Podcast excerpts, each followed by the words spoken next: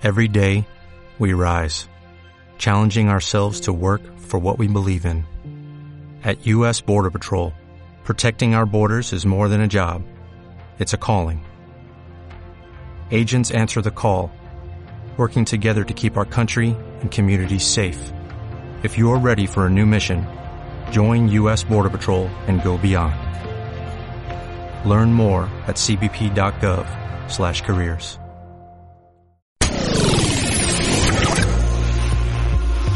Escuchas Media Lab. Experimentando sensaciones auditivas. Recuerda seguirnos como Media Lab en Spotify y Apple Podcast. Esto es Bookland, el podcast que te habla de algo más que solo libros. Por Ilana Guillén, para Media Lab.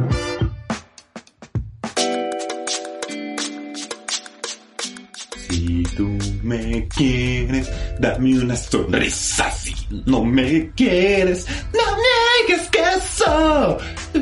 Rodrigo, ¿y esas Ah, flores? ¿Me trajiste flores? Ah, no, Iu, no, no son para ti, son para mi vecina. ¿Y por qué están zumbando? Porque las llené de abejas. ¿Qué? Ah, sí, es que verás, todo empezó el día que ella se estacionó en mi lugar de estacionamiento. Pero ¿sabes qué? No te hago el cuento largo, es una pequeña venganza. Después te platico todo lo que pasó.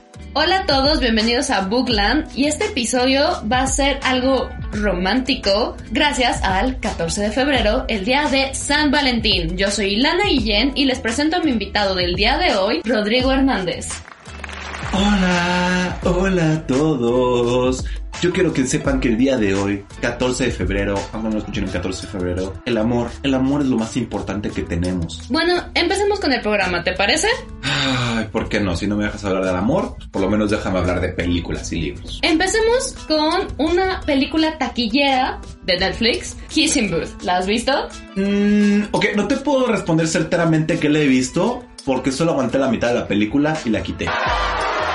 En ese caso, te cuento un poco más. Primero que nada, hay que decir que es una adaptación del libro de Beth Rickles, una autora estadounidense que hizo toda una saga siguiendo a los personajes. Esta historia cuenta cómo Elle Evans, interpretado por Joey King, lleva toda la vida enamorada de Noah Flynn, el hermano mayor de su mejor amigo Lee. Todo va bien, ella logra mantenerse alejada porque obviamente está fuera de su liga, además de que hay reglas que establecen en la relación de amistad que no puede estar con él. O sea, aparte de, o sea, de estar tú con tus amigos y de decirle, hey, sé que mi hermano está guapísimo y es el galán más grande de todos, no lo puedes ver. Exacto. Por eso, cuando la relación entre ellos dos se empieza a dar, los problemas aparecen inmediatamente, ya que lo tienen que mantener en secreto. Si agregamos que Noah Flynn es Jacob Elordi, un hermoso australiano que hizo que todas suspiráramos, la película se volvió un éxito. Eh, o sea, sí, o sea, entiende que los australianos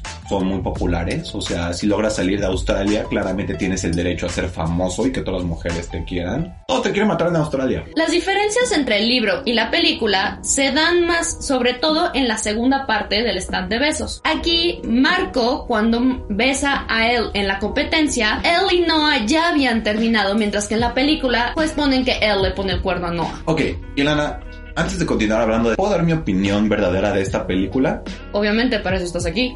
Ok, mi opinión de esta película es que estamos viendo una historia que todos, todos, todos debimos de haber pasado durante la prepa o durante nuestra juventud. Y estamos viendo una historia que si no estás solamente en esa época de la adolescencia y lo estás viviendo, cuando ves esa película, te retorce las tripas de pensar y decir, oh por Dios, yo alguna vez fui joven y fui así de menso como estos protagonistas. Entonces, si no eres un adolescente, no tienes por qué ver esta película. Siguiendo la línea adolescente, vamos a hablar de The Dove. Una película adolescente que ya se vio un poco olvidada, pero que en su momento fue bastante famosa y popular en Estados Unidos y cuando apareció en Netflix, también en México. La historia narra a Bianca, una chica que no es que sea fea, pero tampoco es la más agraciada de su preparatoria, que cuando un día alguien le dice que es la amiga designada ultra fea, hiere bastante su autoestima. Ok, en esto no tengo nada en contra, solo es como de, o sea, sí, Pero es que es otra cosa que aprendemos todos durante la adolescencia. Hay gente guapa, hay gente fea.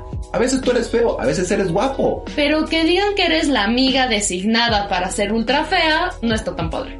Ah, no, sí, eso es bullying y el bullying es malo. En esta historia, Bianca, después de que le dicen que es este, este estereotipo dentro de su grupo de amigas, se junta con Wesley, el capitán de americano, el atractivo, guapo, carismático, mujeriego. De Wesley ayuda a Bianca a ligar, a tener autoestima, a volverse la chica que siempre ha sido, una chica atractiva, pero que dentro de todas sus inseguridades no dejaba de salir a la luz. Este libro es muy bonito, pero tiene grandes diferencias con la película. En primer es el, es el, personaje de Madison interpretado por Bella Thorne, que no existe en el libro. En el libro no tienes una villana Queen Bee que quiera hacer de su vida un reality TV, mientras que en la película sí lo tienes.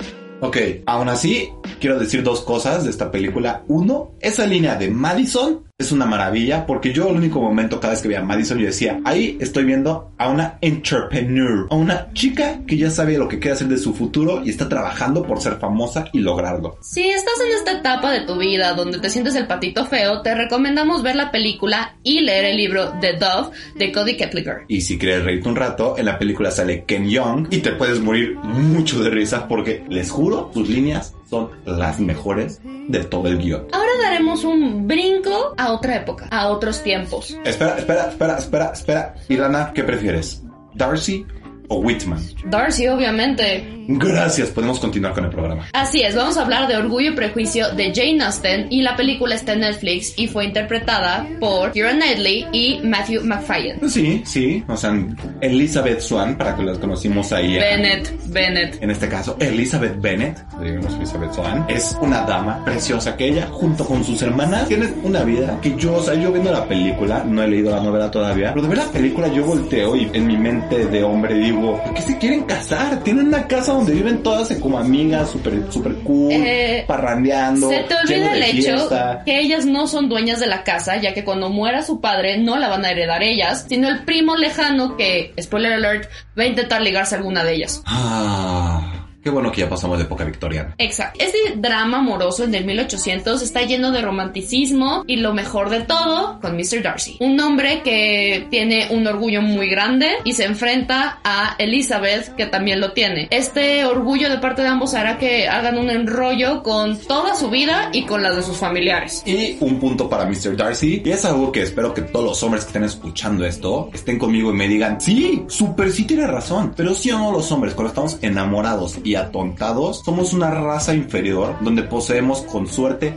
dos neuronas. Siempre que vemos a esa pareja nuestra que decimos, te quiero a ti para toda la vida. Y eso sí, confírmemelo, como los hombres somos una raza inferior de dos neuronas. Y bien nos va. Bueno, muchas gracias por esa aclaración. Es que, es que Darcy, lo- a Darcy es así en la película. Cuando ve a Elizabeth Swan, dime si uno se queda así como... Bennett, Bennett, Elizabeth Swan es la de Crepúsculo. Elizabeth Swan es de Piratas del Caribe. Maldita sea, ni tú ni yo. Pero bueno, te tengo una sorpresa.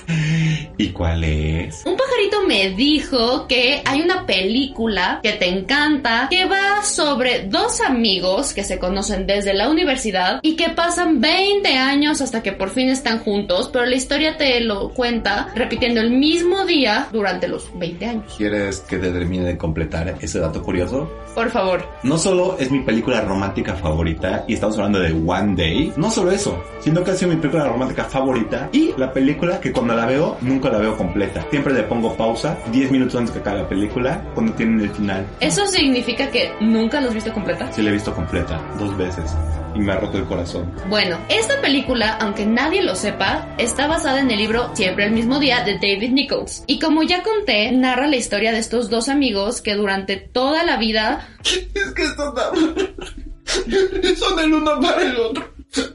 Mientras Rodrigo va por los Kleenex, necesito contarles que nuestra hermosa y bellísima Anne Hathaway protagoniza esta historia junto con Jim Struggers y entre los dos hacen una gran pareja, un gran dúo y nos enseña que la amistad es la base de toda relación amorosa. Y el amor. Se aman de verdad.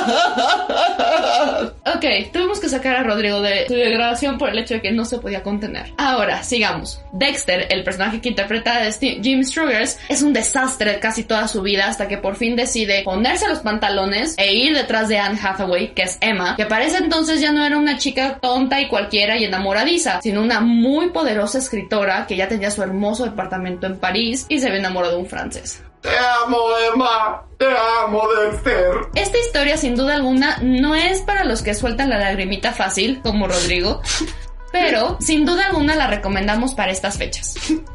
Sí, puede. Véala con esa persona especial. Oye, Rodrigo, sé que estás muy triste y todo, pero ¿qué es eso que estás zumbando? Ay, ay, las flores de la vecina. Ay, ¿me, me esperas un rato en la que las voy a dejar? Tú, Corre, tú tienes corre, una sí, sorpresa, sí, ¿no? sí, sí, Ay, corre. Bueno, chicos, ahora les tengo una gran, gran sorpresa. Les presento a la maestra María de Lourdes López, profesora de la Universidad Panamericana.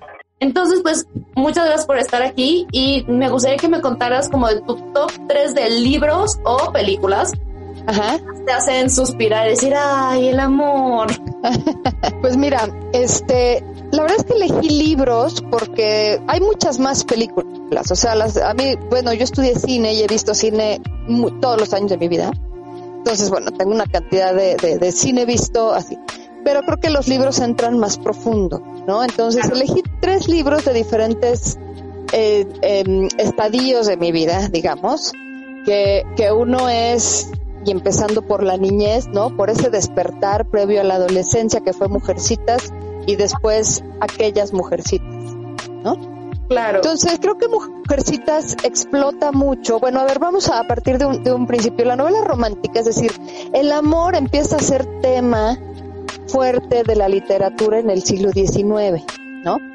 Y este, y curiosamente las grandes autoras de estas novelas son mujeres y muchas de ellas empezaron a tener que eh, publicar con seudónimos de hombres, porque pues las mujeres no pintaban mucho en la industria editorial y no, no les daban el crédito, digamos, ¿no? Entonces, por ejemplo, el- la autora de Cumbres Borrascosas, Emily Bronte, y su hermana, la, la de Orgullo y Perjuicio, la, la autora de Orgullo y Perjuicio, Jane Austen, este, Charlotte, eh, Charlotte Bronte también, su, la hermana de, de Emily, todas estas autoras publicaban con, con este, con seudónimos, ¿no? Eh, de hombres.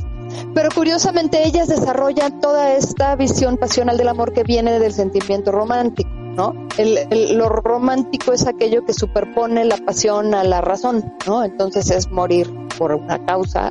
Morir de por- amor. Morir de amor. Entonces, bueno, en esta lógica surge, bueno, a este, a, a principios del siglo XX, a finales del XIX, Louis May Alcott, que es una defensora del más rancio conservadurismo norteamericano. Sí, o sea, tú ahorita lees Mujercitas y dices auxilio socorro, ¿no? Pero en- durante muchos años, pues no deja de ser una historia linda, ¿eh? No, no, para nada. Y lloras, lloras. Yo lloré. Lloras, claro. Pero durante muchos años se constituyó como en, en- en una suerte de paradigma de, de cómo querías que fuera tu vida. Entonces yo recuerdo muy bien que en Mujercitas eran cuatro hermanas, la más grande se llamaba Meg, y Meg al principio del- de, la primera novela de Mujercitas se casa con un doctor que era así como, como, como el, el matrimonio ideal, ya sabes, ¿no? Un hombre solvente, decente, que la quiere, que quiere hacer un matrimonio con ella, ella se casa y ya. Y entonces Louis May Alcott dice, de Meg ya no vamos a hablar porque Meg ya es feliz y todo el mundo sabe que las personas felices no tienen historia. Así me aprendí de memoria la frase. Buena. Sí, es muy linda, ¿no? Pero resulta que entonces la cuestión pasional está con un personaje que lo vas, que te lo presenta durante toda la novela que se llamaba Lori, que era un chavo, el chavo guapo buena onda, muy amigo de Joe, no, no, era que era, era el vecino. el vecino, que era el mejor amigo de Joe, pero Joe en ese momento no te la, no tenía como mucha femineidad, Joe era más bien la, la, la, la que se atrevía, la que rompía el, el molde y todo. Y estaba por otro lado Amy, que era la güera bonita, ¿no? La que quería casarse con este lo más pronto posible. Exacto, la, la, la- y la que vivía así como en su mundo color de rosa. Pero bueno, a lo largo de los años, este, Lori Lori se enamora de Joe y Joe le dice no, o sea, yo yo estaba en otro rollo y se, de hecho se va, me parece que se va a Chicago, se va a una ciudad grande, no sé si es Boston o Chicago. El, el caso es que Joe es la como que la que emprende el vuelo y entonces Lori se da cuenta que está enamorado de Amy. Entonces yo ahí decía, sí, claro, o sea, Amy es la adecuada. Se quedó con Amy porque la ama. Porque la ama y porque además es la pareja perfecta. Es curioso porque el- las palabras de Lori dicen, se casó con la hermana de aquella mujer y, y la hizo y lo hizo feliz. O sea, finalmente el verdadero amor estaba en Lori y, con Amy y no con Joe. Entonces, bueno, en e- este sufridero lo recuerdo en mi infancia, en mi más tierna infancia. Lloras cuando Joe rechaza a Lori. Cuando Claro. Lori rechaza, te duele. Claro. No, porque Dices, oye, no lo hagas. él, él era perfecto, pero bueno, Joe ya muchos años después encontramos que se enamora de un cuate más maduro, un profesor, y que ponen esta, esta escuela para niños, ¿no? Y ahí ya transcurren los hombrecitos de Joe, que ya son los hijos, ¿no? Entonces, bueno, esa fue la primera historia, pero lo que me gustó de Mujercitas y hasta la fecha lo, lo digamos, lo retomo, es como cuatro modelos de ser mujer. Bueno, Beth, la que estaba enferma, la más chiquita, como que no pintó mucho ya en, en cuanto hizo grande, pero las otras tres eran como, como formas de ser mujeres en, en esta sociedad tan conservadora y tan establishment, ¿no? Este, de, de- de- de los prin- principios del siglo XX y este, la pareja feliz y el modelo de, de familia y todo eso, que fue muy bonito, la verdad. Pero después vino la adolescencia con otra historia cursi, cursi, cursi, que se llamó Love Story. Love Story que es esta fue llevada al cine, tuvo un éxito brutal porque era Ryan O'Neill y ella no me acuerdo quién era. Pero bueno, la historia de Love Story, que es una novela, no es tan conocida la novela, sino a partir de la película. La novela es de Eric Segal. Y la historia, ya sabes, él es hijo de un, de un hombre de, de de dinero, de buena posición social. Ella es, más, más bien onda artisteada, ¿no? Los setentas. El caso es que se enamoran en la escuela y entonces es una, es un, es un amor muy de, muy de escuela, muy de estudiantes, muy de ir descubriendo juntos el mundo, pero además saben que tienen que enfrentar a sus respectivas familias, porque es- digo, no llega a ser como Romeo y Julieta, pero sí hay un, una clara oposición, sobre todo de la familia de él. Papá quiere una chava de, la condición de- del hijo, ¿no? Una muchacha que viene de otra, de otra medio social. El caso es que finalmente se casan y uno es muy feliz cuando se casan porque pues como que logran, ya sabes, romper, confrontar a la, la autoridad. Un poco lo que te mueve en la juventud, ¿no? O sea, confrontar a la autoridad. A la de los papás, a la de la escuela, a la del todo. Pero este, la tragedia empieza cuando ella, le, le- ella le- descubren que tiene leucemia. Entonces, bueno, se casan, sí, querían tener hijos también, el, el- esta historia de tener hijos como la culminación del, del sobre todo de, para la mujer, ¿no?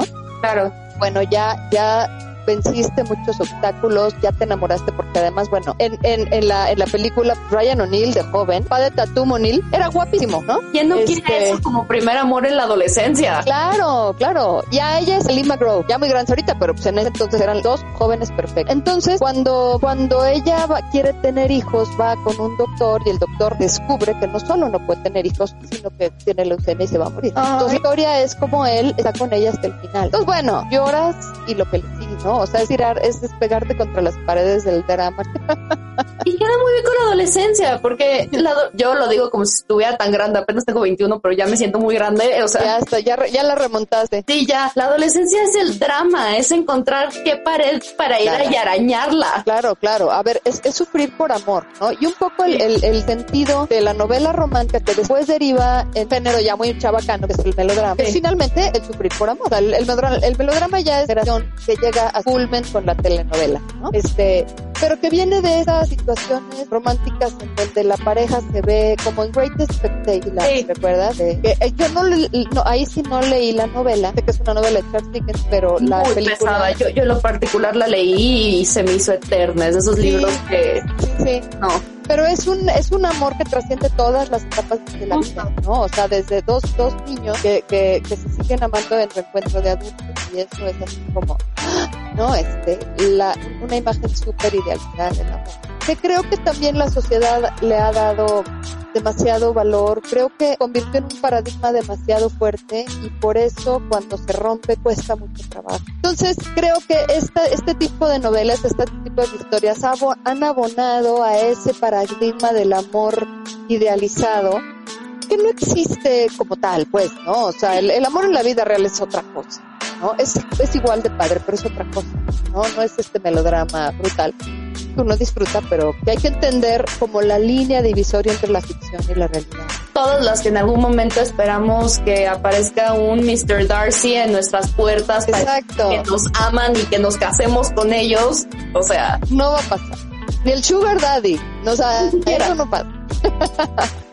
Y bueno, luego tengo otras historias ya en, en, en, edades, digamos, más adultas. Y una fue, pues, a ver, una de las clásicas historias de amor del, del neobarroco literario, que es este eh, El amor en los tiempos del cólera. Preciosa novela. Que es igual, o sea, es un amor de toda la vida que va y viene, que el tipo no claudica nunca atrás de...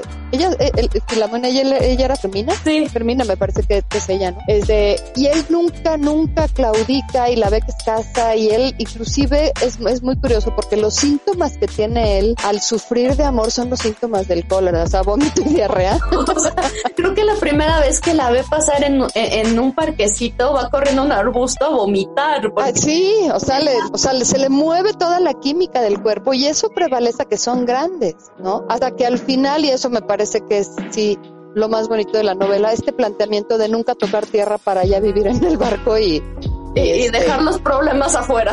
Dejar los problemas y además hacerle pensar a la gente que, que el barco no puede, no puede tocar tierra porque, porque hay cólera adentro, entonces traen su, su banderita amarilla, ¿no?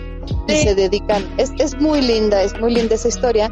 Y se parece a una que, de una película, eh, me parece que es búlgara, que se llama Tuvalu, que es una película muy rara, no tiene diálogo, es una película como de culto, ya sabes, de esas que ves a Cineteca, ¿no? Que nunca la vas a ver en Cinépolis, este, un sábado en la tarde. La vas a tener que ver en uno de estos circuitos de cine de arte europeo. Pero esa película plantea también una historia de amor entre, entre una niña que trabaja en común en una especie de balneario abandonado ¿no? En un lugar donde está todo devastado. Ahí trabaja, ah, más bien, él trabaja ahí, es un chavo grande, él es el, como el encargado del mantenimiento y un día ve llegar a una niña a, a, nadar y bueno, se enamora perdidamente de ella, al grado que enfrenta todos los obstáculos del mundo para al final irse en un bote solos. O sea, y eso me recordó a la, a la novela de García Márquez. Esa idea del mar, de irte en un bote en el mar es como una, una burbuja en la tierra en donde puedes vivir el amor sin que nadie te moleste. Y sin los problemas y todo, ¿no? Aunque ahorita que lo pienso con la pandemia, tal vez sería una buena opción para los recién casados. O sea, porque además es la única manera, ¿no? O sea, te agarra tu barquito y, aléjate del ser humano, ¿no? Esa es, esa es una. Y, y, otra, ya para terminar, es uno de mis autores favoritos ya en una época madura de mi vida, digamos, ya es, es eh, sin duda Haruki Murakami. Y Murakami tiene muchos libros muy padres. El, el, el que voy, del que voy a hablar quizá no sea su, su mejor novela. Creo que su mejor novela, y este se las recomiendo a todos los chavos, es Kafka en la orilla, este, que es un chavo que pierde a su papá. Pero Murakami tiene